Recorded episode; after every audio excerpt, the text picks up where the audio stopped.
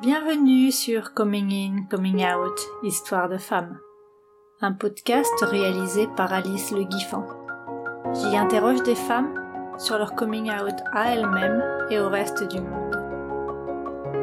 Bonne écoute Bonjour Alex Bonjour Qu'est-ce que tu as envie, toi, aujourd'hui, de partager de ton histoire? C'est pas facile comme entrée en fait. Tu m'étonnes Euh, ben, en fait, euh, c'est une histoire assez longue finalement. Du haut de mes 31 ans, je pense que j'ai traversé pas mal de choses euh, sur cette, ce petit bout de vie en fait. Et j'avais envie de partager bah, le fait que c'est c'est pas forcément si simple de s'avouer, en fait, d'être soi-même. Je crois que c'est ça en fait. C'est euh, j'ai l'impression d'avoir passé une bonne partie de ma vie à à pas savoir qui j'étais, alors que alors que bon, ça pourrait être naturel, on grandit, on est ce qu'on est, euh, mais en fait non, parce qu'on se construit avec tellement de d'éléments extérieurs que bah, qu'on peut peut-être se perdre en fait.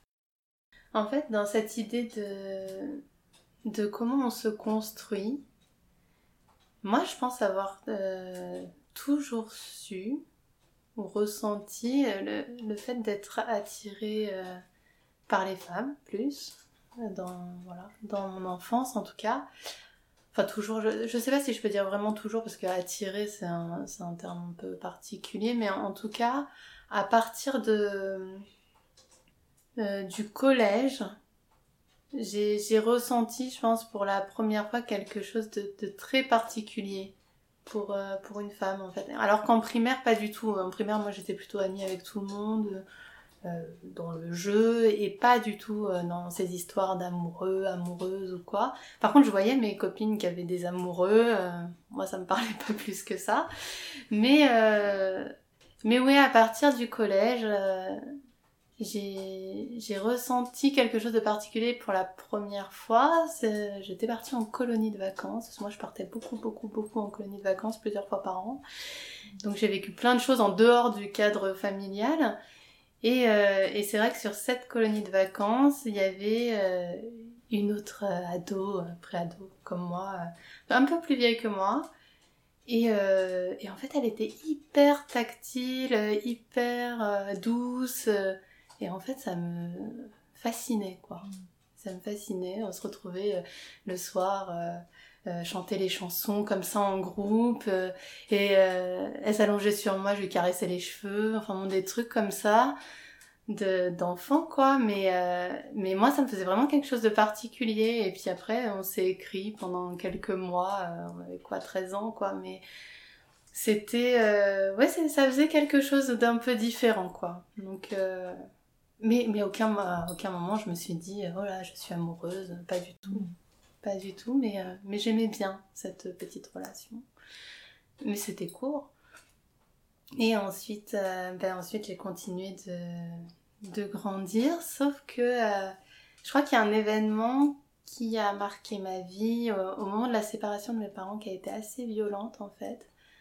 Euh, voilà, physiquement, psychologiquement, pour ma mère, ça a été très très dur. Et moi, je me suis mise en tête, allons savoir pourquoi, les mécanismes de défense qui s'expliquent pas, mais bah, de pas faire de vagues. Mmh. Voilà, ça, ça a été un peu le leitmotiv de ma vie. Tu fais pas de vagues. T'es calme, t'es sage, t'es tranquille. Et surtout, tu attires pas l'attention. Il faut pas qu'on te pose de questions. Il faut pas que l'école s'inquiète. Il faut que tout le monde soit tranquille. Donc, euh, bah donc super bon élève, euh, super dans le cadre, jamais, euh, bah, jamais rien en fait. Il se passait jamais rien. Et je crois que même sur cette histoire de sexualité, même en devenant ado, etc., j'ai pas, j'ai eu envie de me conformer, je pense, à tout, mais pas forcément consciemment. Je me suis jamais dit, bon bah du coup, je vais me mettre avec un garçon parce que, non, c'est comme si c'était la société et tout ce que je pouvais entendre, etc., qui faisait que il fallait que là je sois dans le cadre parce qu'il faut pas attirer l'attention. Euh, donc sur aucun point, au-delà de la sexualité. Et donc j'ai continué de grandir comme ça en me disant, ben non, mais là, bah, c'est plutôt, euh, c'est normal que, que les garçons te plaisent. C'est comme ça. Donc c'est normal. Et en fait, euh, ben, j'ai eu des petits copains. Bon, c'était pas transcendant, hein, euh, soyons honnêtes. Mais bon, c'était un peu comme tout le monde. Alors, euh, c'était sympa d'avoir de l'attention de quelqu'un. Mais peu importe le quelqu'un, finalement. Surtout que voilà, moi, ma situation familiale, c'était pas super la joie. Donc, euh, d'avoir quelqu'un qui faisait un peu attention à moi, qui était un peu sympa, plus particulièrement que les autres, bah ouais, c'était c'était sympa. Mais par contre, dans les sentiments, dans les émotions, dans le désir, tout ça, c'était euh, j'ai pas ressenti vraiment tout ça quoi. Et à la fois, je l'attendais pas forcément non plus, donc euh, j'ai grandi comme ça. Et bon, c'est un peu plus tard, plutôt fin de collège, que ça a commencé à, à, à comment à émerger un peu ces histoires de désir un peu plus euh, un peu plus poussées euh, au travers euh, d'une soirée enfin d'une soirée d'un soir où ça allait pas trop chez moi où j'ai dormi chez une copine et, et qu'on s'est fait un bisou. Et là ce que j'ai ressenti là j'ai dit ah oui mais ça n'a rien à voir hein, en fait. Ça n'a rien à voir donc bon ok. On va on va se poser des questions. On va se poser des questions et puis à la fois elle c'était euh, juste un bisou hein, donc euh, il n'y avait pas de, de suite hein. et puis moi à la fois après euh, je voulais pas non plus en reparler parce que je me disais ouais qu'est-ce qui s'est passé? Donc en fait on est resté là-dessus on s'entendait très bien et puis voilà. C'est passé comme ça. Et, et puis continuant de grandir ouais au, au lycée en première J'étais euh, donc toute classique, hein, toujours, hein, jamais un, jamais de soucis, rien de particulier sur le plan scolaire. Ma mère s'inquiétait pas pour moi du tout, et, euh, et donc j'allais plutôt pas trop mal. Et puis là, j'ai une, une fille de ma classe euh, qui me fait une déclaration d'amour, tout ça, et moi je suis très gênée parce que elle, elle s'assume complètement. Et, et moi, je me dis, qu'est-ce que tu fais en fait? Parce qu'on est au lycée, parce qu'il y a des gens, parce que tu me stresses. tu vois. et elle, elle est, on s'en fout. Donc c'est compliqué. Et je, et je pense qu'à ce moment-là, je suis odieuse. Je suis Mhm. odieuse parce que j'arrive pas, parce que je dis, non mais non, en fait. Ben non. C'est pas possible ce que tu es en train de faire, moi je, je veux pas. Donc, euh, donc voilà, pris un peu de distance et puis finalement, euh, bah, ça me faisait réfléchir. Donc quand on discutait en dehors, qu'on était que toutes les deux, bah, on pouvait parler euh, plus profondément. Moi, ça me remettait en question. euh, C'était intéressant. Mais le problème, c'est que pour elle, il n'y avait pas de différence entre le privé et le public. Donc en fait, euh, si on était proche en privé, ben, on pouvait être proche en public. Et alors là, moi, c'était terminé, c'était l'horreur. Donc une fois, elle m'a ramené des roses en cours. Euh, et, euh, et la pauvre, si elle écoute ça. Parce que là, elle va se reconnaître, c'est sûr. Mais, euh, mais ça m'a bloqué. En fait, ça m'a complètement bloqué parce que ça, ça venait me heurter, mais trop fort, en fait. Et, et moi, j'avais tellement construit une, une barricade autour de moi de, de tu sors pas du cadre que là, euh, ben non, non, en fait, ça va pas du tout. donc, euh, donc ça s'est arrêté là, la pauvre, elle a un peu souffert, je pense, euh, parce qu'elle me trouvait ambivalente entre je veux bien être avec toi, je veux bien discuter, je veux bien. euh, ça me plaît en fait ce que tu me dis là et tout ça, et j'aimerais bien être comme toi, mais je peux pas, j'y arrive pas. Donc, euh, donc en fait, on arrête quoi de parler, on arrête de se voir. Donc ouais, elle a eu mal au cœur, je pense, c'est sûr, elle me l'a dit. mais mais je pouvais pas faire autrement en fait à ce moment-là. Et euh, et puis l'année d'après, euh, ben, d'après, je tombe super amoureuse quoi. D'une autre euh, fille, on a 17 ans. Et, et là, je mais vraiment super amoureuse, je pense, pour la première fois de ma vie, parce que là, il n'y a plus rien qui, qui me retient, là. Là, c'est... j'ai envie de tout faire. J'ai envie, de marcher main dans la main dans la rue, j'ai envie de, de m'asseoir sur ses genoux dans le train, euh, voilà. Et là, il n'y a plus de... Il y a plus de limites, euh, pour moi en tout cas, dans... je me dis, bah tant pis, pour tout en fait, euh, ma famille, le reste, ce que les gens en pensent, peu importe. Sauf que pour elle, non. et là, on se retrouve dans la situation inverse, où c'est moi qui suis dans cette ouverture parce que j'ai bien cheminé sur ce que j'ai vécu avant et je me dis, bon, allez, tu te sens plus prête, mais elle n'est pas prête du tout. Elle, sa famille est très fermée, euh, elle est un peu malmenée. Euh, et, euh, et puis ses parents, ils essayent de la marier toutes les deux semaines. Alors bon, c'est compliqué, quoi. Ils lui présentent des, des garçons parce qu'elle va bientôt avoir 18 ans, parce qu'il faudrait qu'elle trouve un copain. Et, et c'est super dur, quoi. Donc du coup, on est secrète, on est caché et, et on a tenu deux ans comme ça. Et en fait, ben, elle, elle a craqué. Elle a craqué sous la pression familiale. Elle a, elle a dit bah tant pis quoi, tant pis. Euh, je vais, je vais essayer de vivre la vie que mes parents veulent parce que je suis pas prête à couper avec eux non plus.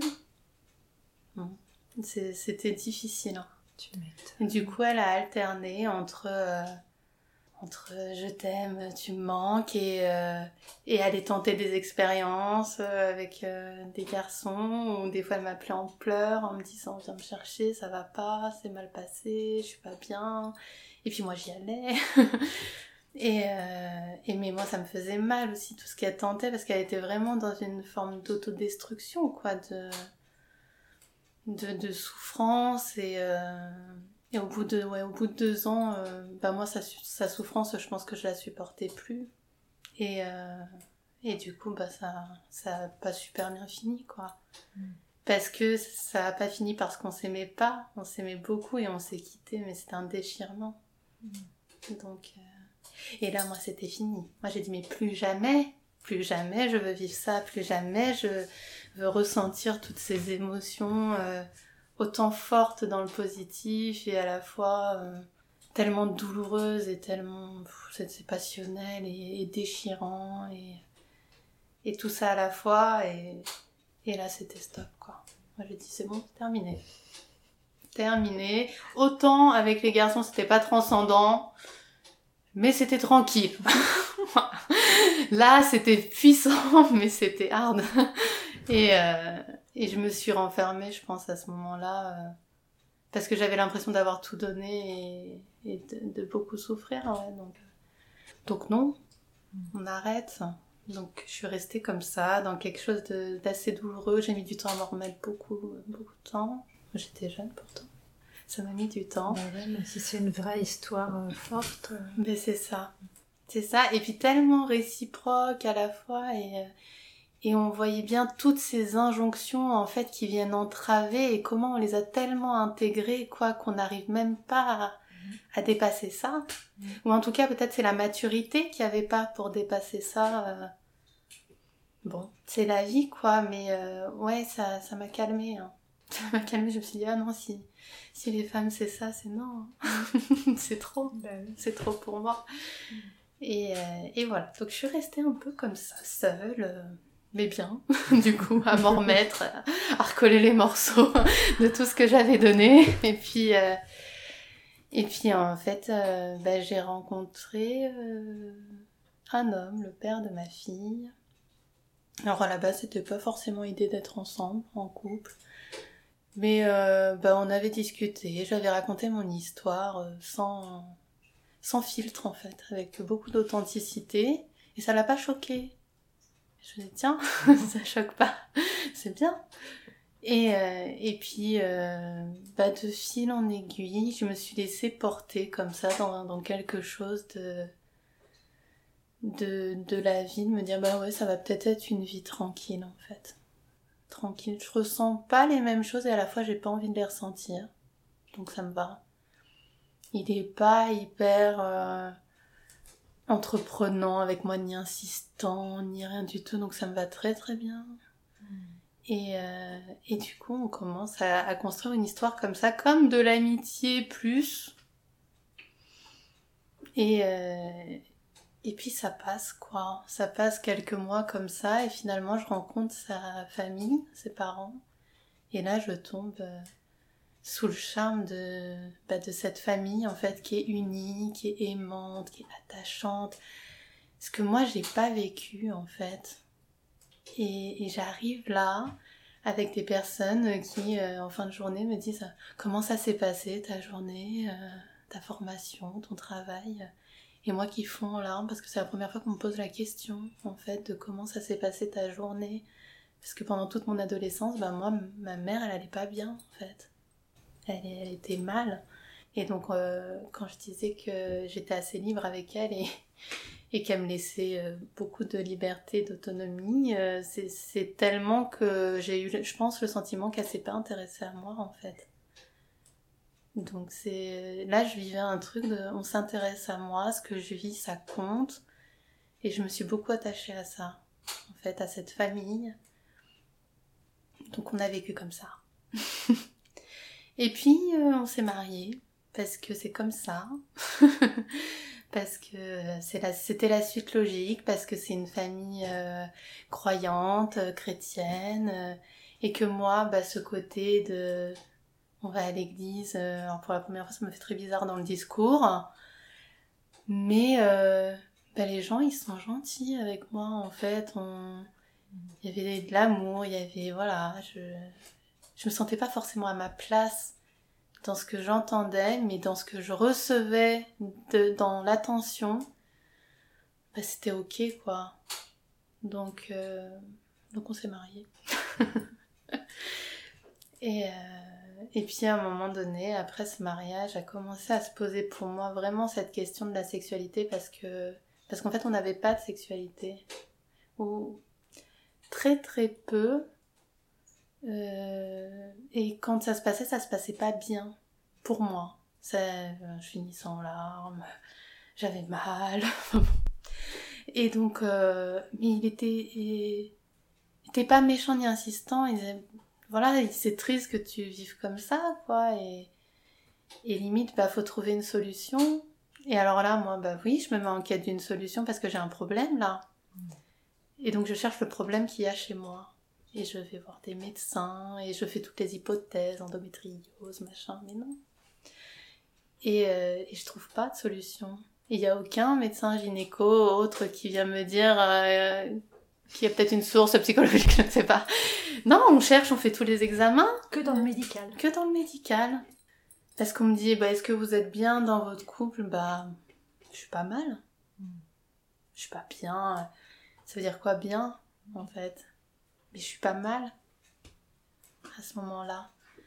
Donc, euh, donc j'ai pas de solution à mon problème.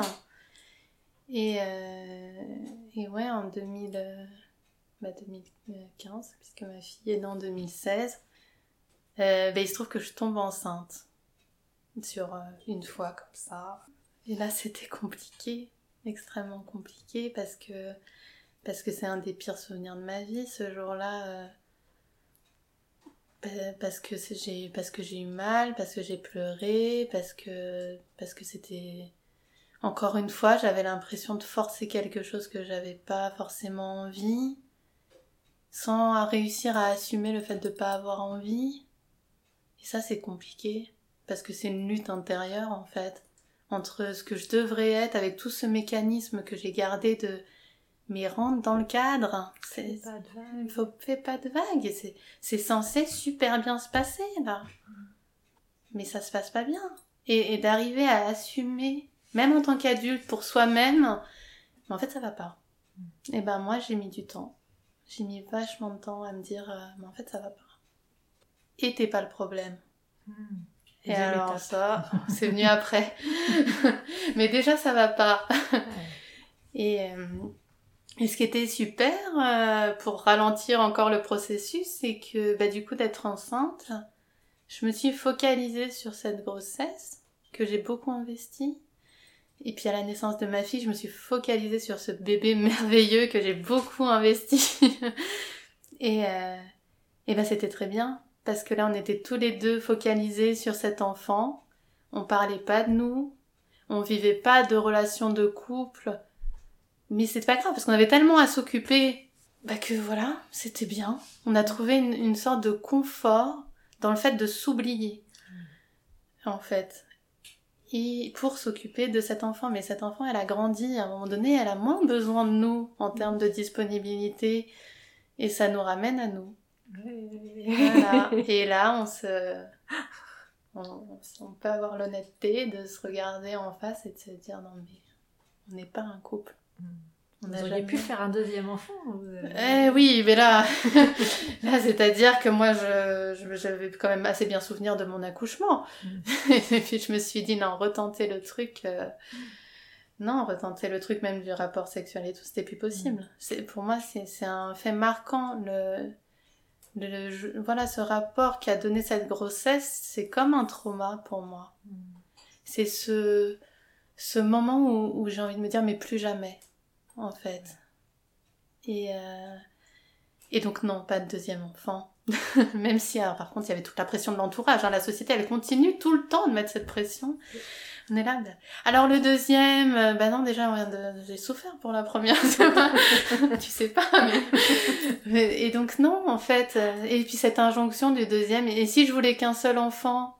Et c'est là que tout me vient. Toutes ces réflexions de et si moi j'ai pas envie en fait, euh, qu'est-ce qui se passe? Comment on fait? Donc je commence à réfléchir là-dessus. Parce qu'aussi dans mon métier, euh, bah, je suis éducatrice spécialisée, je travaille avec les parents, les enfants en souffrance, les familles euh, qui ont pu être maltraitants et, toutes les raisons qui ont amené à ça, l'histoire du consentement. Et à un moment donné, je me tourne vers moi et je me dis à quel moment tu t'appliques à toi? En fait, cette histoire de consentement, cette histoire de bien-être, de retrouver un apaisement, c'est quand? Et là, bah, je commence une thérapie parce que je deviens folle.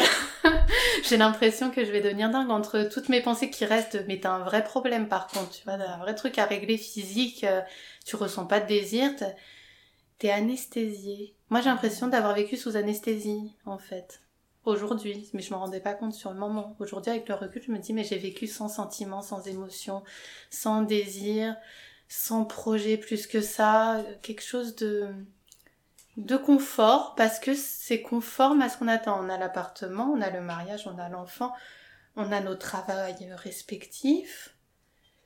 On s'engueule pas, mais on se fait pas du bien non plus. En fait, on se fait rien du tout, on est là. Et, euh, et c'est, voilà, c'est comme ça.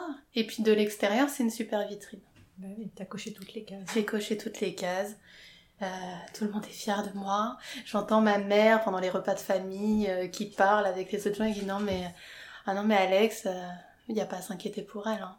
Elle obtient tout ce qu'elle veut, elle, elle arrive à tout ce qu'elle entreprend. Et moi je l'écoute et je me dis dans ma tête à quel prix?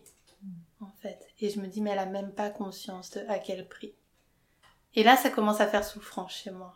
Tout ça se mélange et je me dis, non, la thérapie, vraiment, j'ai besoin d'aide, en fait. J'ai besoin de parler à quelqu'un. J'ai besoin qu'on qu'on me dise quelque chose, quoi. Qu'on m'entende, en fait. Donc je démarre. et là, bah, ça, ça met pas longtemps à émerger tout ça, la thérapie. Hein. Je sais pas si la thérapeute était très bonne ou si euh, moi j'avais tellement de trucs que j'avais accumulé qu'il fallait tout sorte. Mais, euh, mais très vite, on met le doigt dessus, quoi. Et, et très vite, euh, je me dis, mais non, c'est pas, c'est pas moi, en fait, tout ça. Je suis en train de jouer quelque chose. J'ai des masques, en fait. Et beaucoup. Il va falloir les enlever un à un, il va falloir assumer et, et on verra. Mais j'ai dit, c'est ok, c'est parti, quoi. Et un jour, euh, la thérapeute, au bout de plusieurs séances, me dit, Écoutez, euh, si vous voulez pas que les dix années ressemblent aux euh, prochaines années ressemblent aux dix dernières, il va falloir bouger parce que c'est pas ce qu'il y a autour qui va bouger. Il y a que vous. Alors on bouge. voilà. Et là je bouge et, je me dis bah non, faut que ça s'arrête. Donc euh, bah, je vais voir mon conjoint et je lui demande s'il est heureux. il me dit je sais pas. Et je lui dis pas moi non. Et, je, et en fait, il s'y attendait pas. Hmm. Là, c'est une déflagration, quoi. C'est, euh, je suis en train vraiment de bouleverser sa vie, mais, euh, mais je peux plus faire autrement. Donc, euh, bah tant pis. Tant pis, et, et j'ai super peur parce que je me dis, euh, qu'est-ce qui va se passer? Je vais tout, tout foutre en l'air, quoi. Mais j'arrive plus à faire autrement et je peux plus faire marche arrière maintenant que tout est venu à conscience, quoi. Donc je me dis, bah non, moi j'ai besoin de vivre en fait. Là, j'ai besoin de ressentir. C'était ça mon premier objectif de thérapie quand elle m'a demandé mes objectifs. J'ai moi j'ai besoin de ressentir quelque chose parce que là je ressens plus rien. Je suis ni triste ni heureuse. euh, je, suis, neutre tout le temps. Et, euh, voilà, ça ajouté à, à ce fameux épisode de ma fille de 4 ans euh, qui après une sortie me dit mais toi maman t'es heureuse que dehors et bah là euh, elle me touche en plein cœur quoi. J'ai les larmes qui montent et et je me dis bah malgré toute la bonne volonté que je mets pour euh, faire en sorte qu'elle soit bien qu'elle ressente pas trop le le mal-être et tout bah en fait elle ressent tout. Donc quelque part tout ce que t'essayes de masquer là ça masque rien du tout. Euh, tu nous fais pas du bien. Et, euh, et je me dis, mais même ça, en fait, si je restais pour elle, bah finalement, c'est même pas un argument, quoi. Donc, euh, bon. Euh, je me dis, allez, on, y va. On y va et on va assumer, on verra bien, quoi. Donc, euh, bah, toutes ces peurs, faut les mettre de côté. Faut passer au-dessus et, et puis vivre. Donc, c'est là que c'est parti. Et là, quand je me dis, bah, faut vivre, rien que le dire, je me détends et je le sens dans mon corps. Je change physiquement. J'étais assez en surpoids euh, pendant mon mariage. bon, bref. Mais en tout cas, à partir du moment où je dis ça, et ben tout se transforme chez moi. Mais sans, euh, je voilà, je fais pas de régime, je suis pas, euh, mais je, je change physiquement je, je m'ouvre au niveau de mes expressions et on me le fait remarquer à mon travail on me dit euh, ouais mais qu'est-ce qui t'arrive t'es rayonnante? merci c'est flatteur tout ça. Mais euh, voilà. Je, pétille autre chose visiblement. Et, ça me fait du bien. Donc euh, même si cette séparation est, pas simple parce que bah, du côté de mon ex-mari elle est pas choisie euh, pour moi, c'est libérateur, mais tellement. Et du coup, bah là, je commence à, à, m'ouvrir, à sortir, à rencontrer des gens, des nouvelles personnes qui sortent de, de la famille, la belle famille, tout ça, la petite routine qu'on s'est créée. Et, je commence à vivre. Et là, je respire. et dans le cadre de mon travail, je, euh, bah, je rencontre euh, une collègue euh, avec qui il y a quel- quelque chose qui se passe, quoi, et à qui je partage un peu ma vie, mon quotidien, et réciproquement, elle me raconte sa vie, son quotidien. Et puis on se retrouve euh, bah, dans, une relation un peu particulière, quoi, parce que du coup on devient assez proche. Et puis moi, du coup, j'ai tout, comme euh, j'ai fait ma thérapie, que je commence à m'assumer, j'ai tout qui remonte euh, sur le plan des émotions, du désir, je me sens plus du tout sous anesthésie. Et, euh, et à un moment donné, je lui fais part de ça. Et en fait, euh, bah, c'est réciproque. Donc, euh, bah, c'est réciproque, sauf que bah, on est toutes les deux encore mariées, on a des enfants, c'est n'importe quoi. Ça correspond pas non plus à notre idéal de vie.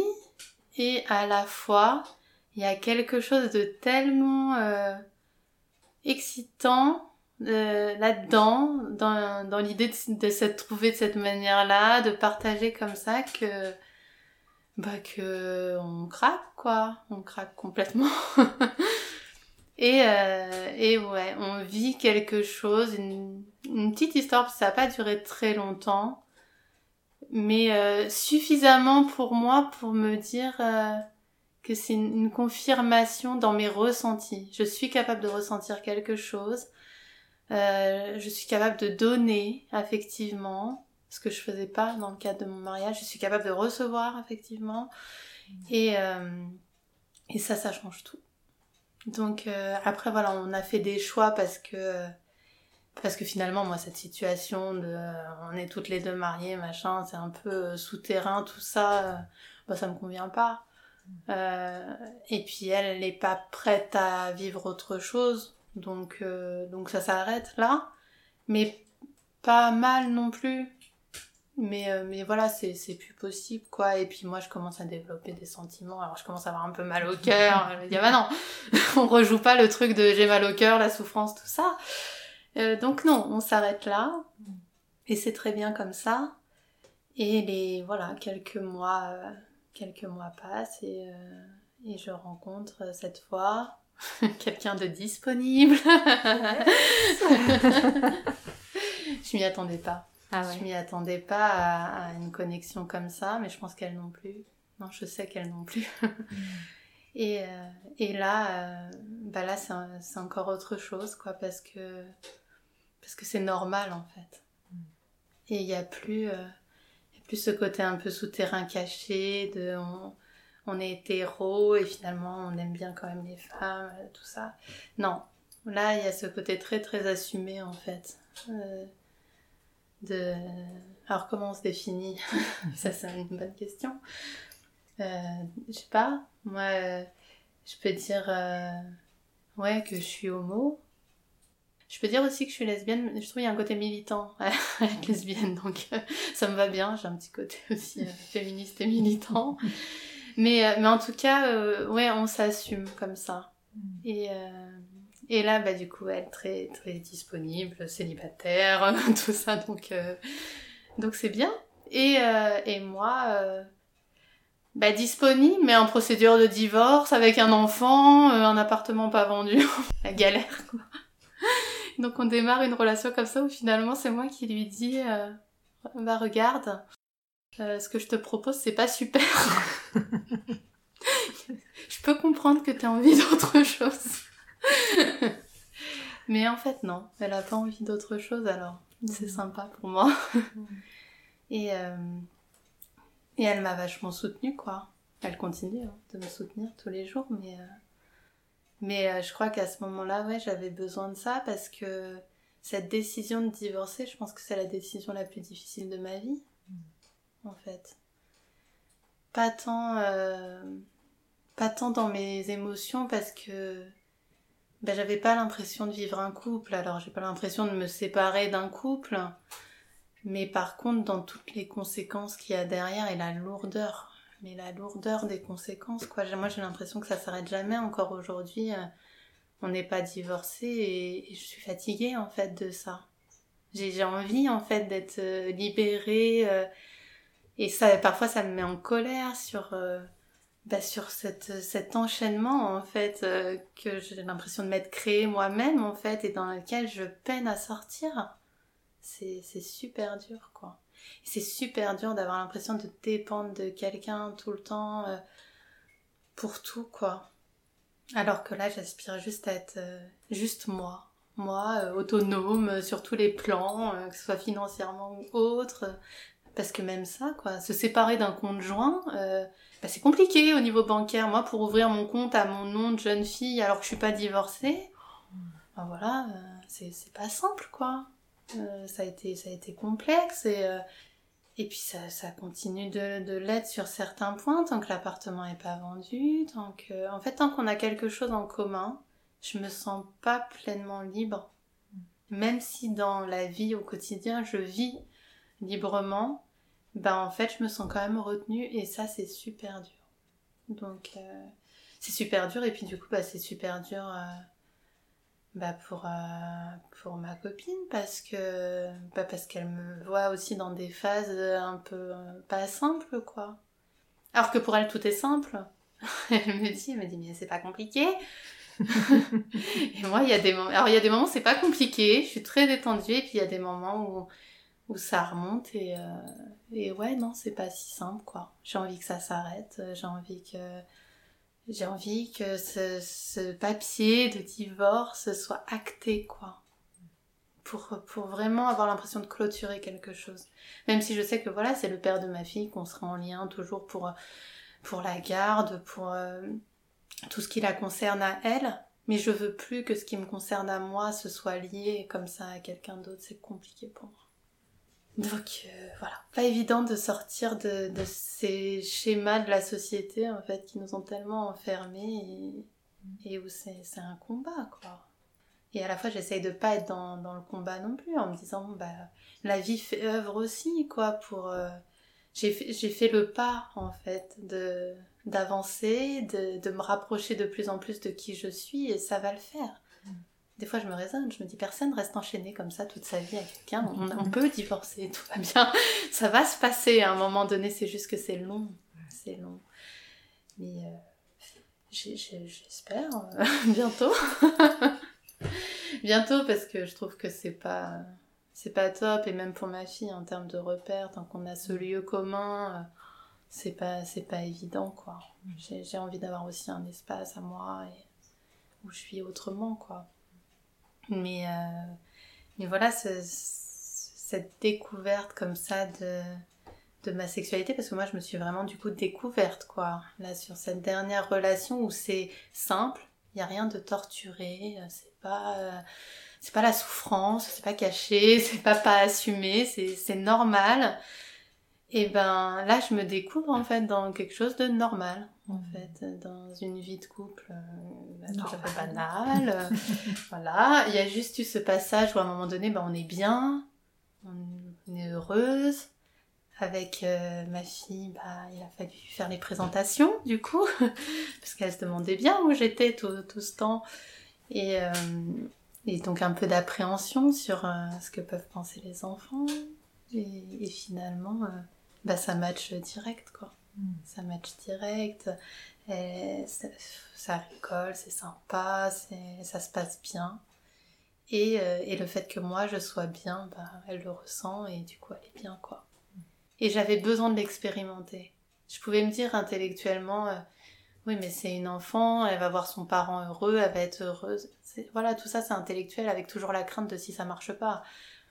Et en fait, bah ça marche. Donc euh, de le voir, de le vivre, c'est apaisant. Donc c'est super. Et du coup, après, il faut se dire, euh, bon, bah, qu'est-ce qu'on fait à Noël? Parce que la famille, euh, la famille nous invite, enfin, m'invite, moi, en tout cas, hein, avec ma fille, et puis ils sont pas trop au courant, donc qu'est-ce qu'on dit, qu'est-ce qu'on fait? Et là, je me dis, bah non, ben, on va, faut le dire, de toute façon. Euh, à un moment donné, euh, ça va bien savoir. Et encore une fois, euh, bah, ce soutien voilà, qu'elle m'apporte au quotidien, ça m'aide, quoi.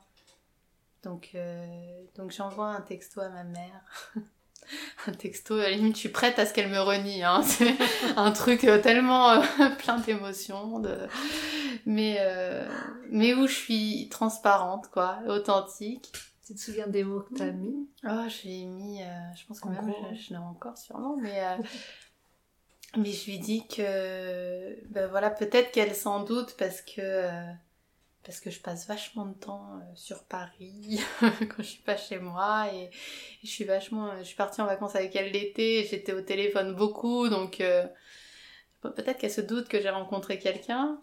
Euh, et donc du coup, en fait, bah, voilà, je lui dis hein, que qu'effectivement, oui, j'ai rencontré quelqu'un, euh, que je suis heureuse, euh, qu'elle s'appelle. et puis et puis là, du coup, voilà, avec un prénom féminin, donc donc c'est explicite et et et que et que je l'aime quoi et puis ma mère aussi, que je l'aime, j'aime tout le monde, voilà. que ma fille elle va bien, euh, que ça se passe bien. Et, euh, et en fait, euh, bah, elle m'appelle direct. Moi je pensais qu'elle allait laisser un petit délai, quoi, un truc, une respiration, quelque chose. Et en fait, elle me dit que oui, elle s'en doutait, que c'est ok, et que et que bah, qu'elle m'aime aussi et qu'avec plaisir elle vient à Noël. Voilà. Et que ça lui pose mais aucun aucun problème quoi. Et là je me dis mais toutes ces années à se dire que tu vas pas faire de vagues mais quelle vague il n'y a mm. pas de vague en mm. fait tu t'inventes un bateau quoi hein. tu te montes une, une vie qui n'existe pas et tu projettes comme ça quelque chose qui n'existe pas, tu t'en, tu t'en fais une vérité. Mm. C'est, euh, c'est quand même dingue, ça. Euh, alors que bon, pas du tout. voilà. Et puis, euh, et puis mon père aussi, à qui je l'avais dit avant, mais en, direct, que tu es très détendu, qui m'avait dit je, je le dirai à personne, mais bon. bon, il l'avait dit un peu à quelques personnes. Mais bon, c'est pas grave. je m'y attendais un peu en lui disant. Et euh, mais, mais bon, voilà, et ça pose de problème à personne. Mais personne. J'ai eu euh, zéro retour dans mon entourage. On m'a dit, ah non, quand même, c'est chaud. Hein. bah non. En fait, tout le monde dit, ok. Euh, Après, il y a tous ceux qui m'ont fait, bah oui, on s'y attendait. Hein. C'est Ah ouais. quand. Il y en a beaucoup. Ouais, quand même. Ah Plutôt ouais. dans mes amis. Plutôt dans mes amis qui m'ont dit oui. Bah oui, on sait. Hein. Ah bon. Et vous, vous savez, vous me dites rien, vous, pendant toutes ces années de mariage. Ben non, même le jour de mon mariage, j'avais des amis qui se disaient pourquoi elle se marie. Et, euh, et à la fois, bah, je crois que c'est pareil. Il y a cette culture de on s'immisce pas dans la vie des gens. euh, J'en sais rien. Je sais même pas pourquoi on me- disait rien. Mais, euh, mais bon, du coup, apparemment, c'était une évidence pour beaucoup de gens. Un peu moins pour moi. D'où le, ouais, c'est d'où le fait que c'est long ce processus en fait de s'admettre à soi déjà. De... Et puis une fois qu'on l'a admis, de dire moi je, ok, je vais, je vais vivre bah, ce que je suis. Et puis à la fois je suis ça. J'ai- J'aime euh, les femmes et surtout j'aime ma femme en ce moment. mais euh, mais euh, j'ai- j'aime plein d'autres trucs quoi, en fait. Je, je vais même pas m'identifier comme ça et euh, et ça c'est pareil, c'est une révolution pour moi. C'est même au niveau de mon boulot, ça m'a fait bouger parce que parce que du coup je je me dis qu'en fait ça me convient pas la façon dont je travaille, le- l'environnement et du coup bah je décide d'arrêter parce que bah, parce que non, en fait, c'est pas moi. voilà, c'est pas moi. Ça, je me plie encore une fois à des conditionnements. euh, et bah non, en fait, j'ai envie de vivre autre chose. J'ai envie de créer différemment. euh, et, donc, euh, comme toute cette énergie-là de vie, elle revient chez moi, que je suis plus sous anesthésie, et ben j'ai plein d'idées. Je suis hyper créative. Je suis et, et je commence du coup à, à vivre aussi dans tous les domaines en fait, que ce soit professionnel mais amoureux, euh, à tous les niveaux en fait, j'ai l'impression de revivre et de ressentir. Et ça c'est euh, c'est assez incroyable après de se dire mais comment j'ai fait pour vivre autant de temps sans ressentir? C'est fou. C'est fou. C'est complètement fou. Mais c'est génial aussi du coup de Par contraste, ça doit être assez fabuleux là. c'est c'est assez fabuleux, ouais. C'est ça. Et de, de se dire, bah ouais, euh, déjà de s'identifier en tant que, que soi et pas forcément en tant que couple ou la femme d'eux, bah c'est c'est génial aussi ça. De, de pouvoir se dire, bah voilà, qui je suis, voilà ce que moi j'aime, euh, ce que j'aime faire, euh, où, où est-ce que j'ai envie d'aller. euh, et, et oui, ce truc de, bah, en fait, voilà, je, je suis indépendante financièrement, j'ai envie de prendre un billet de train pour aller là, et ben j'y vais. Et, euh, et puis, puis j'ai de compte à rendre à personne, en fait, tout simplement. Et c'est ça aussi que j'apprends à vivre dans ce couple, en fait. Et euh, parce que du coup, bah, cette notion du couple entre femmes, pour moi, n'a rien à voir avec l'idée du couple hétéro. Et ce que j'ai vécu dans le couple hétéro, ça n'a rien à voir. Ça, ça m'intéresse carrément si tu veux bien développer. C'est- pour moi, c'est incomparable parce que. euh, parce qu'en fait, dans ce couple hétéro, avec- avec cette idée aussi euh, inconsciente que j'avais de me conformer, mais à la fois me conformer à- à- au modèle que j'avais autour de moi, donc je pense pas que j'étais la seule euh, à vivre comme ça, mais il y a, quand même quelque chose d'assez stéréotypé euh, sur, euh, sur qui fait quoi, euh, sur comment, comment on communique. sur comment on, on gère un enfant, comment qui s'occupe de l'enfant, qui fait les soins médicaux, enfin prend les rendez-vous. Moi, je réalise en divorçant que j'ai pris depuis la naissance de ma fille tous les rendez-vous médicaux la concernant, par exemple, euh, mais de manière très spontanée. Hein. Euh, que euh, j'ai, il, il- par exemple, mon ex-mari n'a jamais coupé les ongles de ma fille depuis qu'elle est née, elle a, elle a 5 ans et demi. Pourquoi? C'est très bizarre, quoi. Et, euh, et comme si, du coup, voilà, tout ce qui concernerait le soin, et ben ça, ça revient à, à la mère, et puis te- tout ce qui co- concernerait quoi euh, euh, Le sport, par exemple, ben, ça reviendrait au père. Euh, pourquoi? Par ailleurs, je peux être très sportive si je voulais. Mais euh, et, et en fait, ça, je prends conscience alors que je le vivais de façon automatique. À aucun moment, je me suis, je me suis plantée devant lui en lui disant euh, Et ben le rendez-vous ophtalmo, c'est toi qui vas le prendre. Jamais ça m'a traversé l'esprit. Je, prends le rendez-vous, point. Et ben et là non. En fait, tout est tout est remis en question sur euh, comment comment on se coordonne, comment on se soutient, euh, qui fait quelle tâche. Euh. là où j'avais l'impression que c'était un peu réparti de fait mmh. avant, et ben là je ressens pas ce truc de fait. C'est comme si tout était possible, qu'on pouvait en discuter et, se dire bah, moi ça j'aime pas trop le faire. Euh, et donc du coup bah si c'est toi je kiffe. Mais euh, ou ce truc bah on le fait à deux ou, pas ou un coup c'est toi un coup c'est moi et, il y a une forme d'équilibre comme ça qui peut se créer qui dépend pas de rôle prédéfini mais qui dépend de bah, qui tu es, qui je suis, qu'est-ce que t'aimes, qu'est-ce que j'aime et et comment on est à l'aise là-dedans, quoi. Voilà. Par exemple, elle cuisine super bien. Moi, j'aime beaucoup qu'elle cuisine. elle, elle aimerait bien que je cuisine. Mais, euh, mais moi, je suis moins à l'aise. Et, euh, et du coup, euh, bah, je suis plutôt dans cette dynamique de, bah de, de temps en temps, j'ai envie de faire parce que je sais que ça va lui faire plaisir, de se faire servir, de tout ça. Et, et c'est cool en fait. C'est avec plaisir mm. en fait. Et j'ai l'impression que c'est partagé dans, cette notion de, de on fait rien sous la contrainte en fait, tout simplement.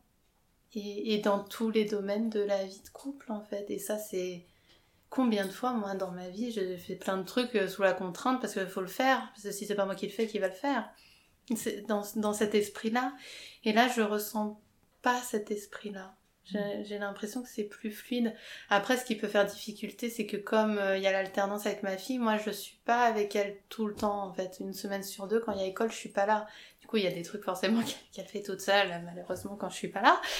Mais euh, mais quand on est ensemble, il y a, y a cette forme d'équilibre qu'on voit apparaître assez rapidement en fait dans, dans les jours euh, qu'on passe ensemble et c'est c'est hyper plaisant quoi. Mmh. C'est hyper agréable et puis après même dans le le côté affectif. Euh, euh, j'ai cette sensation que, que c'est assez bien, euh, bah, que c'est équilibré en fait. Il n'y a pas ce truc de j'attends qu'on vienne me faire un câlin ou, celui qui va toujours, mais que, que c'est vraiment en fonction de, de l'envie du moment, de je passe à côté de toi, je te fais une caresse dans les cheveux, parce que juste, voilà, quoi t'es là, je suis là. Et il y a, y a pas, il y a moins de rapport de force en fait, peut-être. C'est peut-être ça qui se, qui se joue. Et moi, ça me détend vachement. moi, ça me détend vachement parce que c'est, c'est simple en fait dans, dans l'échange. Dans la, dans la sexualité, c'est un peu pareil. En fait, il n'y a, a, pas de, de script. Hein. C'est pas, c'est pas prédéfini à quel moment ça commence, à quel moment ça s'arrête.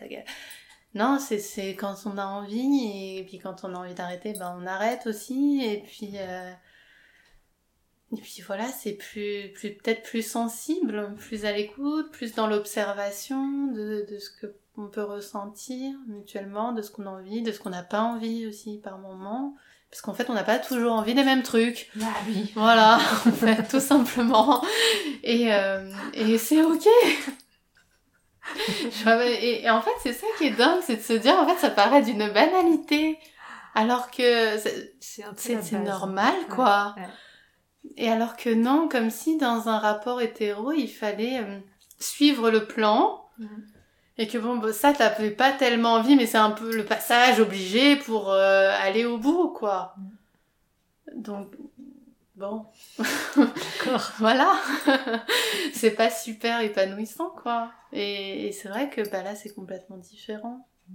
Et c'est en ça aussi euh, que je me découvre aussi dans le fait de, de pouvoir verbaliser ça. C'est comme si avant, je savais pas faire. Alors que là, euh, je peux dire, bah ouais, j'ai envie, euh, non, j'ai pas envie. Elle peut dire, j'ai pas envie aussi. Et, et c'est ok. Mm. voilà. Et, et, on peut parler de tout. Et, et ça, c'est intéressant pour moi. c'est super intéressant. Après, il y a aussi euh, le, le, fait qu'elle est... Euh, on a une, une grande différence d'âge. Elle a 13 ans de plus que moi. Donc, euh, donc elle a 44. voilà. et avec une autre expérience de vie du coup où elle, elle a été que avec des femmes, une relation qui a duré super longtemps. Et du coup, bah, en fait, pour elle, c'est normal. Mm. Voilà, en fait, tout simplement.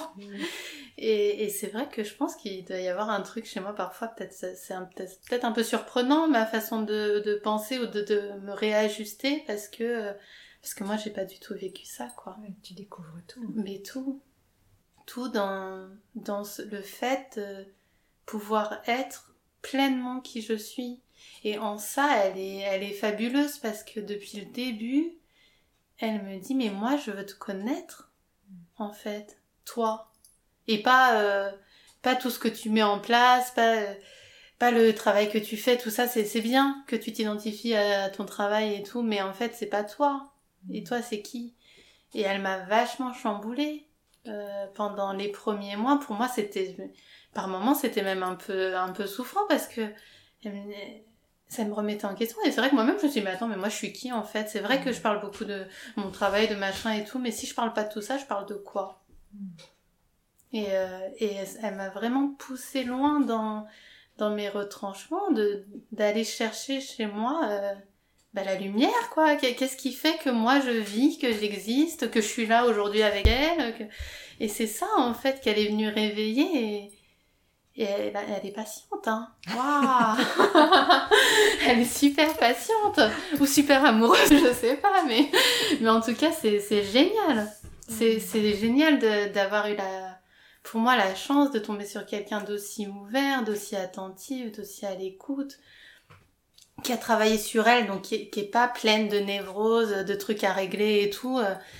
Non, en fait, elle est plutôt assez tranquille en fait dans dans, dans ce qu'elle attend d'une relation, dans tout ça. Et, ce qu'elle attend le plus, c'est de, bah, de connaître l'autre et son univers. Alors, euh, moi, je suis euh, aux anges, quoi, sur le plan de l'intérêt qu'on me porte, du coup. Et, et du coup, moi aussi, j'apprends, euh, mais pour le coup, j'apprends en, en échange à être aussi comme ça par rapport à elle, en fait, à être dans cette attention-là, dans euh, dans cette douceur. Et elle me dit aussi que ben voilà que je lui apporte beaucoup dans dans ce que je suis parce que parce que je suis ok pour tout ce travail là en fait et toute cette démarche là et euh, et je suis pas euh, je me braque pas je me ferme pas. Et quand elle me renvoie des choses sur mon bah, mon comportement ou quoi voilà les encore les, les, restes de clichés que je peux avoir de stéréotypes peut-être de, de ouais d'attitude en fait euh, moi je suis moi j'ai qu'une envie en fait c'est vraiment de me reconnecter à moi. Donc en fait tout ce qui est bon à prendre là-dedans bah j'y vais quoi. J'y vais à fond. Et euh, et je la remercie souvent quoi pour ça. Parce que c'est euh, c'est super beau quoi d'avoir quelqu'un qui est là et et là, on se sent dans l'inconditionnel, quoi. C'est, euh, c'est, je t'aime pour tout ce que tu es et tout ce que tu vas être une fois que tu auras traversé tout ça, parce que, bah, parce que voilà, moi, je suis pas encore sortie de ce fameux mariage, parce que euh, il y a encore plein de questions euh, qui, qui m'arrivent dans comment je vais gérer euh, ma vie euh, après ça et, euh, et nous comment on va se construire. Parce qu'alors après c'est pareil si on se dit que on est bien ensemble et qu'on a envie de continuer et, qu'on a envie d'une vie de couple et ben qu'est-ce que ça veut dire du coup parce que elle ben, il y a ma fille donc il va falloir ben, qu'elle vive avec un enfant alors qu'elle en a pas donc ça la remet aussi beaucoup en question et, c'est hyper apaisant que pour tous ces gros sujets euh, qui pour le coup bah, c'est des choix de vie quoi et on peut euh, bah, ne pas avoir envie d'avoir d'enfants ou de, de, vivre avec des enfants euh. c'est ok quoi et, et là c'est juste de se dire ça me correspond ça me correspond pas euh, et d'accepter que ça puisse pas correspondre à quelqu'un quoi mm. et le dialogue la communication qu'on a c'est génial parce que ça permet ça ça permet ces moments où, par exemple, elle a pu me dire, bah, moi, je suis pas sûre. Je suis pas sûre, en fait, d'avoir envie de vivre ça tous les jours. Hein, le week-end, comme ça, de temps en temps, c'est sympa. Mm. Une semaine, pourquoi pas. Mais euh, tous les jours, je sais pas. Mm. Et, euh, et du coup, bah, Et là, c'est de pas prendre pour une affaire personnelle, mais juste accepter l'autre là où il en est et comme il est et, et, dire ok. Et du coup, bah, c'est ce qu'on a traversé euh, encore je, bah, jusqu'à il y a peu. Ça fait quand même un petit temps qu'elle s'est positionnée, mais il y a eu cette période-là de bah, pour le moment on vit ça, mais on pas en fait. Euh, parce qu'on décidera après. Et moi, ça ça m'a changé aussi parce que c'était vachement les, relations d'avant ou ce que j'ai pu observer autour de moi ce couple pour toute la vie là moi-même j'étais comme ça c'est pour toute la vie et quitte à ce que je me sacrifie et eh ben tant pis je vais me sacrifier euh, pour que ma fille elle grandisse avec ses deux parents pour que bon jusqu'au moment où stop mais euh, mais en tout cas cette idée là elle était présente quoi et là j'essaye euh, j'ai appris en fait à me sortir ça de la tête en fait. Peut-être que c'est pas pour toute la vie, mais si c'est pas pour toute la vie, bah autant que ce qu'on vit là, on, en profite à fond et que ça soit super en fait. Et, euh, et, donc voilà, un peu ce que je trouve euh, hyper épanouissant quoi. Et je sais pas si j'aurais pu vivre ça avec un homme par exemple. Mm. Ce, ce, truc de une forme d'égalité dans euh, bah tu es qui tu es, moi je suis qui je suis, et là on s'entend sur, sur tout ça et c'est fabuleux. Et peut-être que dans notre choix de vie, bah il y aura des discordances et qu'on bah, qu'on pourra pas, et peut-être pas, et peut-être que tout va super s'accorder et qu'on restera ensemble super longtemps. On n'en sait rien en fait, mais, mm. euh, mais l'instant présent, Qu'est-ce qu'on en fait si on est tout le temps dans, dans cette projection du futur, euh, à s'angoisser de peut-être qu'elle voudra pas d'enfant, peut-être qu'elle voudra pas, peut-être. Ben en fait on vit pas. Mm. Et moi j'en ai, marre de pas vivre, alors du coup, alors du coup j'accepte tout ça et, et, je me dis euh, qu'elle a raison, mm. qu'elle a raison sur cette philosophie de vie parce que parce que c'est ça qui rend heureux en fait. Mm. C'est de pouvoir être soi, euh, pleinement. Et peu importe, en fait, ce que, ce que pense euh, l'autre ou l'entourage, et, réciproquement euh, pour elle, quoi. Bon, aujourd'hui, elle est ok pour vivre avec moi et ma fille, alors je suis contente. Vous auriez pu aussi habiter chacune dans un appart. Bah, de toute façon, là, c'est un peu le projet pour le, pour le moment, mais en tout cas, cette vie de famille, bah, ça commence à bien lui parler, donc, mm. donc tant mieux. Et puis, on, on verra bien pour, pour la suite, quoi. Mais, euh, mais en tout cas, c'est une belle histoire dans, dans ce sens. Euh, c'est une histoire qui permet vraiment de se reconnecter à soi. Mm. Et, et, du coup, même pour elle, parce que dans ses relations précédentes, c'était pas forcément ça, en fait. Donc, euh, donc là, voilà, on est deux personnes, ok, pour, pour autoriser l'autre à être soi-même. Donc, c'est un sacré cadeau que vous faites. Ben, c'est ça. Et c'est ce que c'est ce qu'on se dit souvent en fait. Mm. On se dit souvent ça, on dit mais en fait t'es un cadeau. t'es un cadeau pour moi. Et pour mon évolution personnelle en fait. Et euh, ouais, c'est génial. C'est génial. Et puis du coup même cette différence d'âge au niveau de la famille, tout ça, c'est passé tout seul quoi. Ça fait drôle un petit peu au début parce que ma mère elle a, 49 ans, donc 44, 49. on a une génération presque.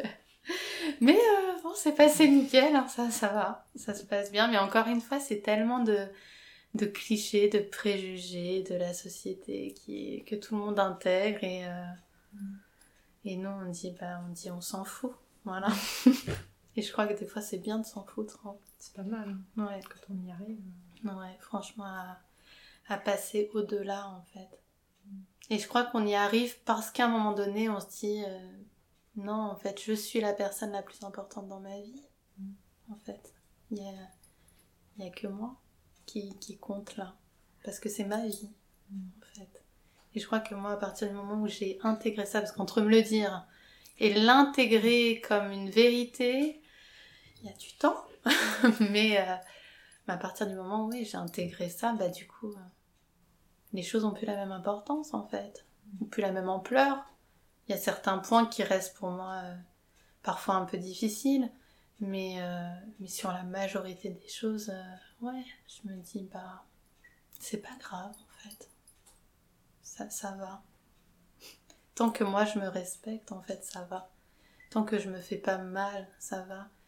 Et puis maintenant que j'ai réalisé que j'avais pas de problème, parce que quand même, avec toutes ces années à penser ça, que j'avais un problème.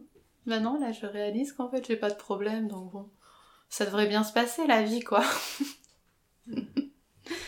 voilà un petit peu. C'est normal. Mais oui, mais oui, c'est dingue, hein. Complètement dingue. Et du coup, depuis que je suis normale, eh ben, je rencontre des gens normaux, ce qui est quand même assez dingue. Ce qui n'était pas le cas avant. Ben, pas forcément, parce que ah même dans ces histoires euh, avec les filles, ben, j'ai rencontré des filles euh, torturées, euh, névrosées, en souffrance, pas dispo. bon, le pas dispo, je pense que ça m'allait bien, parce que comme j'étais pas dispo non plus, on a trouvé un terrain d'entente, mais... Mais, euh, mais là, en fait, non, c'est, c'est comme si le fait de, de s'assumer, d'être OK avec soi, ça rend les choses beaucoup plus fluides, en fait. Mm. Et, et ça, c'est, euh, c'est assez beau à expérimenter. Et je pense que même, euh, voilà, professionnellement, bah, du coup, bah, je vais pas vivre dans un, dans un même environnement, avec des gens qui ont, la, qui ont cette même énergie, quoi. Je pense que ça va être un peu un peu différent et ça va me faire du bien, quoi.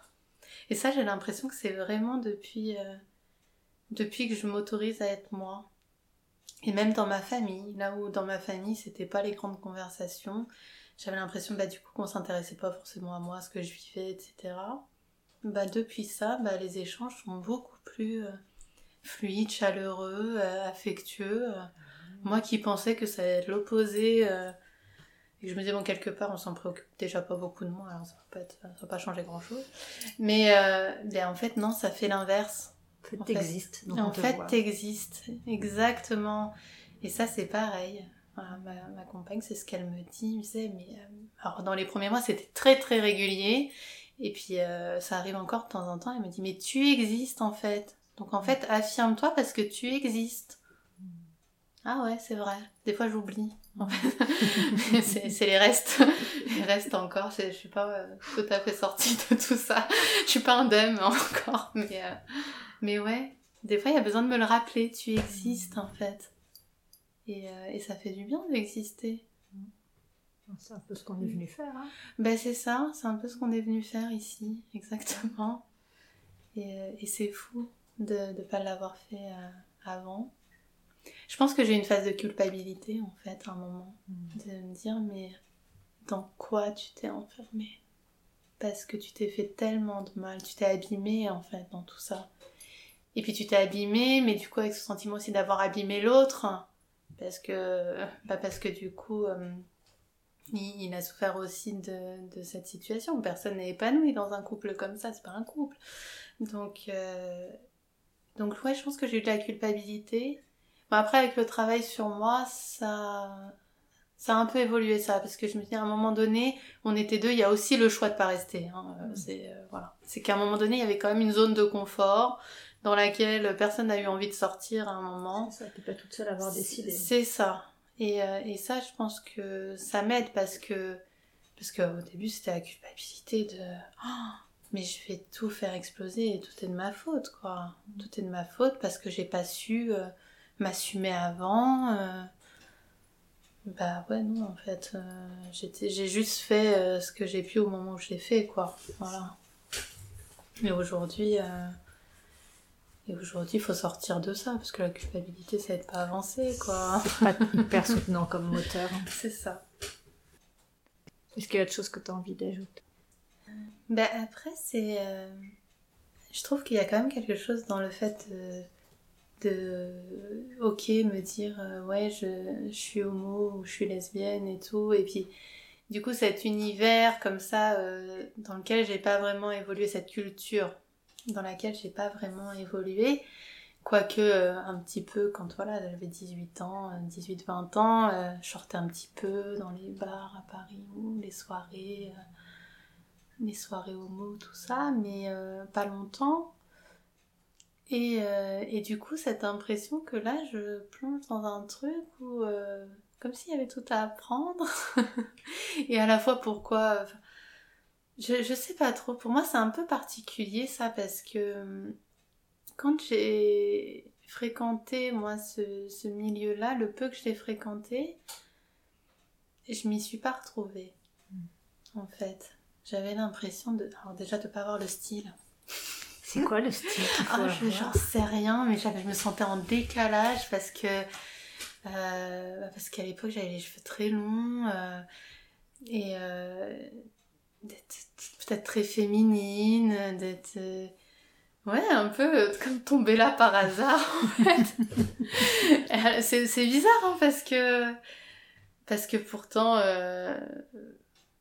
pourtant je me reconnaissais voilà dans, dans, des choses mais comme si de, ne pas correspondre alors peut-être encore une fois aux clichés ou autres et du coup euh, de pas m'être reconnue euh, dans les autres.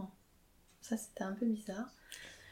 Euh, si bien que quand, j'ai pris conscience quand j'ai eu envie de divorcer euh, et que je me suis dit allez maintenant je vis j'ai fait un truc un peu fou. Je me suis coupé les cheveux très très courts tellement court que ma, compagne actuelle, quand elle m'a vu la première fois, elle, a dit mais euh, non mais c'était next quoi, c'était pas possible. On aurait dit désirless quoi, c'est horrible. Bon, heureusement, elle, est passée au-delà de ça, bravo. Elle était voir le cœur plutôt que... Dit, mais c'est, mais pourquoi t'as fait ça? Ça te, ça te correspond pas, quoi, c'est pas toi. Mais c'est comme si là, il me fallait un signe. Un signe distinctif. Là, moi, je veux marcher dans la rue et qu'on me reconnaisse. et, euh... bon, c'était un peu too much, quoi, ça. mais, euh, mais voilà, c'est ce truc de... Ok, j'ai envie d'appartenir à, quelque chose, à d'autres, en fait, et, euh, et qu'on me voit, qu'on sache. Bon, c'est un peu spécial, du coup. Et est-ce qu'on a vu? Ben, Je pense, quand même. Hmm. Je pense qu'on a vu. Euh je pense qu'on a vu. Après, je pense que du coup, j'enfilais un autre masque. Hmm. Je laissais tomber quelque chose pour enfiler un autre masque et tenter de me mettre dans dans un style un peu euh, un peu un peu moins féminin. Euh, et euh, mais en fait, c'est pas moi. Moi, je suis super féminine. En fait. Donc, euh, du coup, c'est c'est ça. J'adore être en robe, en jupe, j'adore la lingerie ultra féminine. Donc du coup, euh, bon, voilà, les, les boxers et tout, c'est pas mon truc, quoi. voilà. Chez les autres femmes, je peux aimer, mais euh, c'est pas toi. mais c'est pas moi. Donc du coup, euh, encore une fois, voilà, cette rencontre-là, c'est ça m'amène à me reconnecter avec moi, quoi. Et ouais, elle me dit, mais voilà, quand c'est toi, t'es qui? Bah, en fait, voilà, moi, c'est moi là. Moi, c'est moi, euh, euh, plutôt blonde, plutôt les cheveux longs et, euh, et plutôt, j'aime bien les jupes, les robes et, et la lingerie sexy et, et voilà. Et j'aime faire de la danse. Et, et, ça, c'est ça, c'est moi. Voilà. Et du coup, bah ouais, c'est clair que, que je corresponds pas forcément aux clichés, stéréotypes de la lesbienne, mais c'est pas grave. ça, ça ira, ça ira. et en tout cas, je, je ressens plus.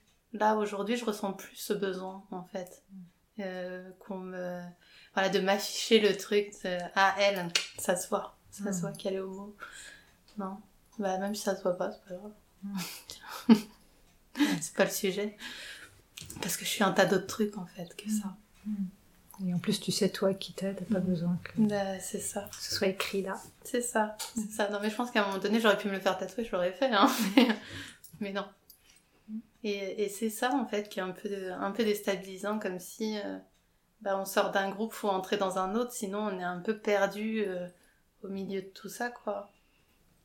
Et, euh, et non, en fait, je fais ce choix de non, de, de pas forcément vouloir rentrer absolument dans, une, association par exemple, même si je vais avoir plein de, de valeurs un peu militantes, enfin pas un peu d'ailleurs, complètement militantes sur le féminisme, la question des femmes, ça c'est quelque chose qui me, qui me porte beaucoup, ben en fait je vais le vivre peut-être différemment que que aller euh, dans, dans une, association où il y a que euh, des femmes lesbiennes qui défendent les droits, tout ça. Je vais peut-être aller plus sur quelque chose d'ouvert en fait, euh, qui est des femmes lesbiennes ou hétéros ou peu importe en fait. Ça c'est pas ça, ça, ça change rien pour moi parce que finalement ce qui rassemble dans ce genre d'endroit c'est la cause. Et moi c'est plutôt ça qui me qui me touche et qui me parle en fait en, en ce moment Donc, euh, bah ouais, parler de la question des femmes, euh, peu importe avec qui en fait. Tant qu'on en Tant parle. qu'on en parle. Tant qu'on en parle. Voilà. Une question que j'aime bien poser, c'est est-ce qu'il y a des livres, des films, des podcasts, enfin des choses qui, qui t'ont vraiment plu et ou qui t'ont aidé à la prise de conscience? Bah, je pense que, que dans les, les Ou films, ouais, ouais. Non, dans les films, euh, bah après, c'était vraiment euh, ouais, ma petite euh, époque euh, L Word, comme beaucoup de monde. hein. Euh, ouais, ça me travaillait pas mal. Qu'aurait-on fait sans The L Word Bah, je ne sais pas. Bravo, les filles. non, mais ça, ça me parlait, bon, à la fois sans me reconnaître vraiment, parce qu'elles sont toutes euh, hyper bourges et, que- Et cinglé aussi. et cinglées, et c'est ça, et qu'elles vivent euh, dans un univers euh, un peu fou. Mais, euh, mais par contre, cette représentation, à un moment donné, c'est de se dire, euh, ouais, bah ouais, en fait, ok. Et c'est vrai que pour le coup, dans cette série, bah, il y a des filles qui sont féminines, il y a des filles qui sont plus masculines, il y a, il y a- je trouve que quand même il y a pas mal de, de types de femmes où, quand on cherche ou quoi on peut euh, se reconnaître, etc. Ça c'est, ça ça m'a bien parlé. Il y en a même qui sont pas cinglés. Il y en a même qui sont pas cinglées. Parce que toutes les femmes sont pas cinglées. Moi, je m'étais dit ça à un moment donné. hein. Après ma grosse période de Mm. souffrance où j'ai dit c'est fini les relations, c'est fini l'amour, c'est fini les sentiments, je me suis dit mais de toute façon, les filles, elles sont cinglées. Mm. Mais non, en fait. Moi, je devais peut-être être cinglée aussi à l'époque, je devais les attirer. mais euh, non. Et donc, euh, ouais, bah, forcément, cette série, ça m'a ça m'a parlé. Après, euh, c'est peut-être plus... plus ce que ce que j'ai pu écouter ouais euh, dans dans les euh, moi dans les podcasts ouais. Ça ça parce que comme je te disais j'ai une sens- je pense une sensibilité auditive en fait et les histoires des gens euh, bah ça me touche en fait. Un côté hyper humain aussi la j'aime bien être en relation j'aime bien le lien et j'aime bien écouter en fait ce qui se passe pour pour les personnes quoi dans leur vie et parfois je m'y reconnais parfois non et, quand je m'y reconnais pas eh ben, du coup c'est riche parce que c'est parce que c'est beau en fait cette différence euh, et moi je m'inspire beaucoup de- des autres donc euh, donc ouais ça, ça ça me parle. Après particulièrement quel podcast je saurais pas forcément dire euh, le tien déjà. Mais bon j'avais déjà fait le pas donc c'était pas avant. Mais euh, mais ouais, c'est c'est important tout ça. Moi, je pense qu'il y a beaucoup de, de personnes qui, euh, qui sûrement se retrouvent quoi, dans les histoires des uns des autres et, euh, et se dire qu'on n'est pas seul parce qu'avant de, de s'ouvrir et de, de dire euh, au monde ce qu'on a envie de dire, et ben on est vachement à l'intérieur de soi avec ses combats, avec ses questionnements, avec ses, ses recherches Google sur des sujets un peu nazes. Mais, mais comme on ne l'a pas vécu, on cherche. Tu vas chercher quoi par exemple Oh là là, qu'est-ce que j'ai cherché Oh, J'ai cherché trop de choses. J'ai cherché euh, euh, comment plaire à une femme, euh, des trucs comme ça, quoi. Et, euh, et c'est con parce qu'il n'y a pas de réponse à ça, ça dépend de la femme qu'on a en face, quoi. Il y en a à qui on va plaire, il y en a à qui on va pas du tout plaire, surtout. Mais, mais ces trucs de... J'ai envie qu'on me dise, j'ai j'ai envie qu'on me dise des trucs, quoi. J'ai envie qu'on m'en parle, même si, même si ça me correspondra pas forcément, et ben j'ai envie qu'on en parle, quoi. Et c'était surtout ça, Que ça euh, que je cherchais, que ça existe en fait, et que, que moi je suis pas seule là avec mes questions, mes trucs qui me torturent, euh, comment, comment ma famille va réagir, etc. Euh, Ouais, les expériences de tout le monde en fait, c'est intéressant. Euh, et, moi, la mienne, du coup, c'est ce que je me suis dit après avoir écouté tout ça. Je me suis dit, mais la mienne, elle est encore différente des autres choses que tu as enregistrées, et, et pourtant tout m'a intéressé, quoi. Donc euh, voilà pourquoi je suis là. Trop bien. Donc, euh, ouais, c'est, c'est, c'est tout ça, quoi. Mm. C'est tout ça. Et, et puis après, quand, quand j'étais ado, euh, je pense que ce côté que ma mère, elle m'a envoyé plusieurs fois par an en colo, parce qu'elle avait besoin, elle, de temps pour elle, et, moi, ça m'allait très bien, c'était super. Et ben, je pense que j'aurais pas vécu les mêmes expériences si j'étais restée dans mon cercle familial. Là, le fait de, d'être à l'extérieur qu'avec des jeunes comme moi, ben, cette diversité, elle existait, quoi. Moi, j'ai vu, en fait, c'est euh, bah, des filles, des garçons euh, bah, qui n'étaient pas euh, dans la norme, qui n'étaient pas comme tout le monde. Et, et, je trouvais ça beau. De là à me dire pour moi-même, pas forcément, parce que quand je voilà, quand j'étais ado, c'était un peu... je, je conscientisais pas forcément. Mais, euh, mais de, de, voir que ça existe, euh, bah moi c'était ok, quoi. Tout était ok pour moi. ouais, c'est tout ça, quoi. Mm. Qui m'a aidé, je pense, euh, que j'ai dû intérioriser, en fait. Toutes ces images, j'ai dû les prendre, même si moi j'avais dans cet objectif d'être conforme, bah l'air de rien. Je pense que je me suis inspirée de tous ces petits moments. Euh, quand j'ai eu 17 ans, j'ai fait mon BAFA avec une spécialisation théâtre. Et alors là, je me suis retrouvée avec un tas d'artistes. C'était le paradis, quoi, pour moi. Euh, c'est, euh, c'était vraiment ce truc de des personnes qui ont l'esprit suffisamment ouvert pour être, bah, pour être qui ils sont, pour s'exprimer comme ils l'entendent. Et, et là, oui, moi, j'ai rencontré des gens passionnants, quoi. Et, encore une fois, même si moi j'étais pas encore au niveau de bah, d'assumer quoi que ce soit chez moi, et eh ben j'ai pris. Je pense que j'ai pris tout ça. Et c'est pour ça que je me dis aussi que là, euh, bah, des personnes qui peuvent écouter ces histoires, etc.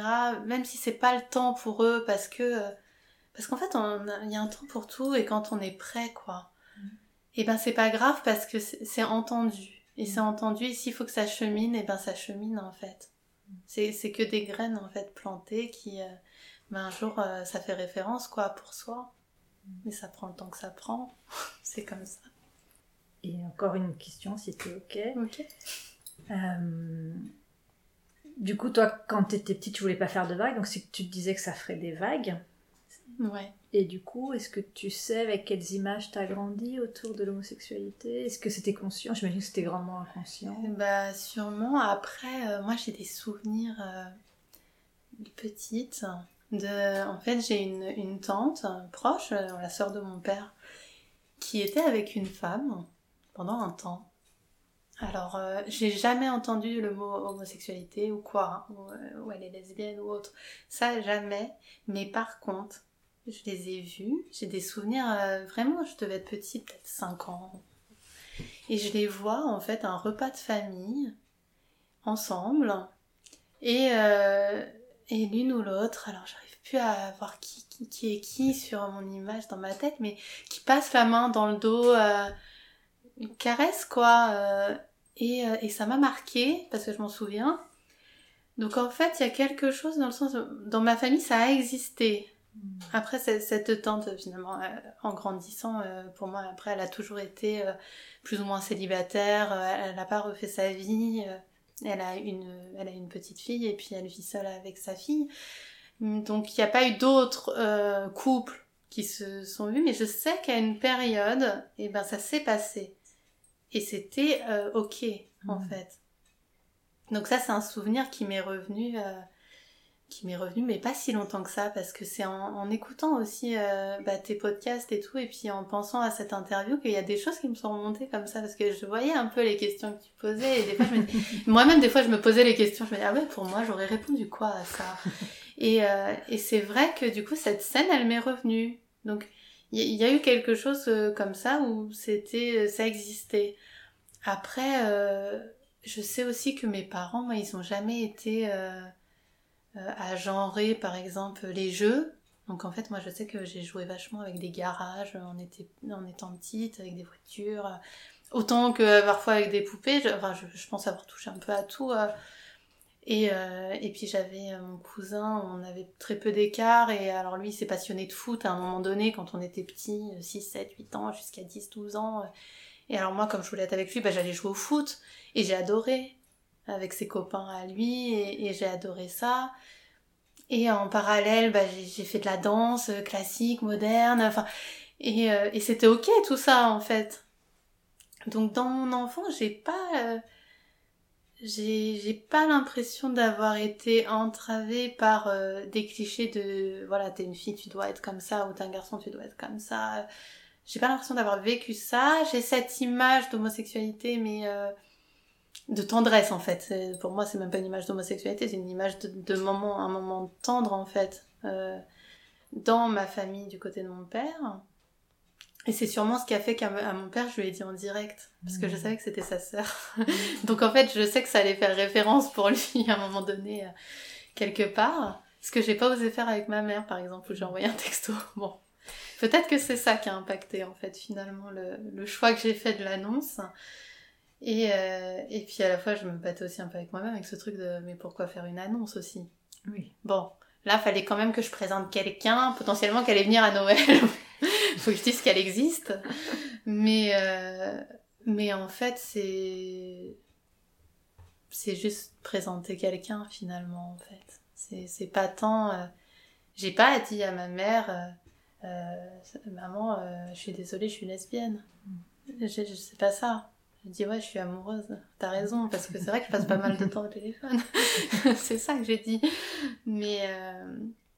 ouais, dans... après dans mon enfance, sinon j'ai pas eu de grandi avec des représentations particulières. C'est venu plus tard en fait, c'est venu à l'adolescence et c'est venu de de l'extérieur parce que parce que je pense que j'ai fait ouais des activités un peu artistiques etc qui m'ont amené euh, peut-être voilà vers des personnes euh, qui qui s'assumait davantage et, euh, et où j'ai pu avoir ces. Euh, bah, prendre quelque chose de ça, quoi.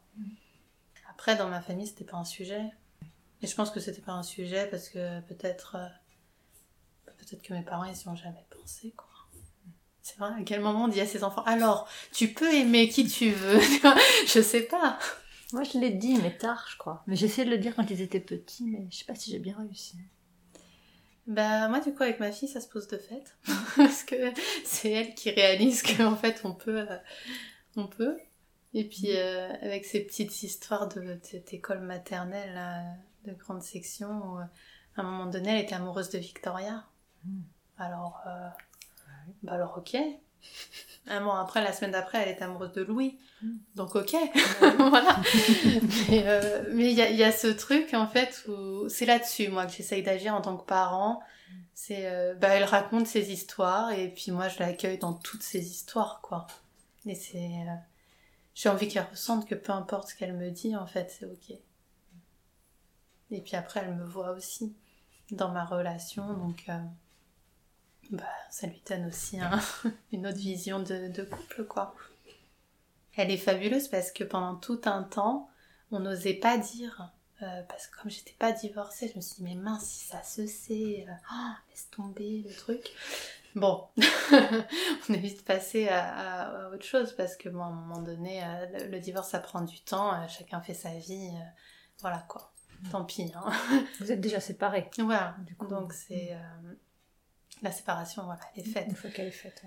Et, euh, et, donc du coup, ma fille, en fait, ne, on n'avait pas verbalisé euh, bah, le fait qu'on était en, couple, en fait, avec, euh, avec ma compagne. Et on prend le train ensemble un soir pour rentrer. Et en, en arrivant, on sort du métro, tout ça. Et en fait, elle nous met main dans la main. Elle prend nos deux mains et elle nous met main dans la main comme ça, genre, euh, faites pas genre, quoi.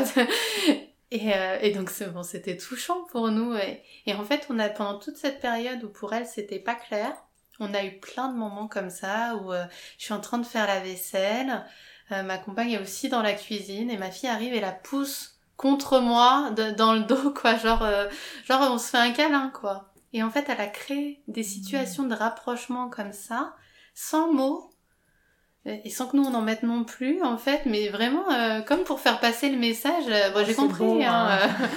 Euh, Vous pouvez arrêter aussi malgré vos, vos distances là quand je suis là, hein, pas à moi.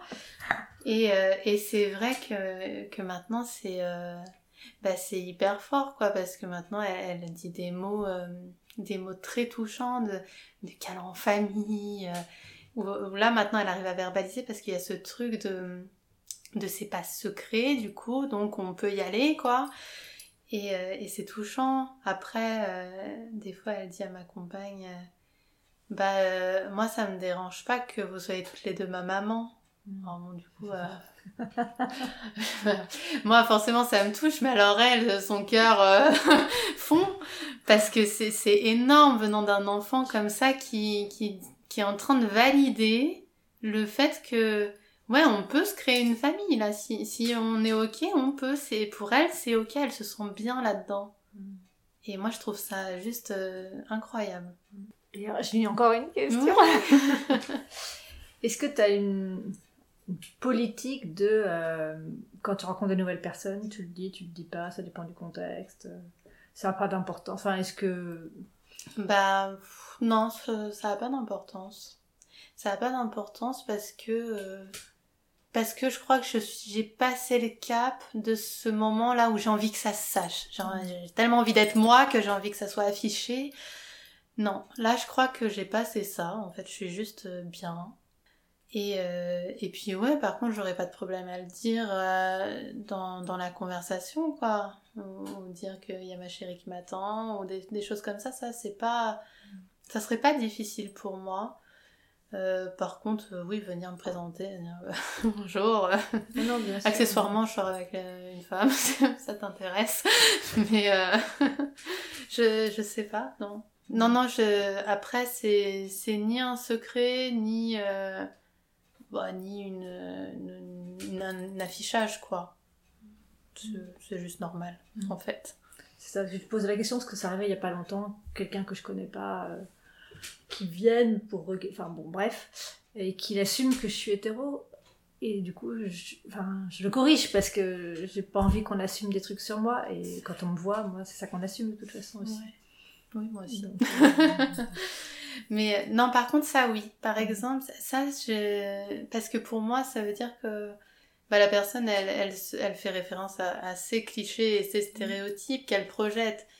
Et euh, bah pourquoi? Encore une fois, en fait, pourquoi, euh, pourquoi on penserait ça? Et je crois que là, pour le coup, c'est militant de dire, bah si j'ai envie que le monde aussi évolue sur ces clichés, sur le regard qu'on porte sur les autres, etc bah on va pas en fait euh, présumer des choses sur l'autre en fait. Mm. C'est juste ça. Mm. C'est juste ça. Et là, dans, dans ce sens, ouais, je, je, pense que moi aussi je le dirais pour. Euh, parce que, euh, parce que ouais, j'ai envie que les mentalités puissent évoluer aussi. Donc si ça contribue, tant mieux. Je crois que j'ai fini avec mes questions. D'accord. Super. Tu as une dernière chance de dire une dernière chose. Oh tu as encore quelque chose à dire. non, je crois que. Non, moi je pourrais parler toute la journée. Non, je crois que c'est ok. Et bien, merci beaucoup. Mais merci à toi. Voilà, c'est terminé pour aujourd'hui. J'espère que cette interview vous aura plu. Et je vous retrouve bientôt avec une nouvelle invitée.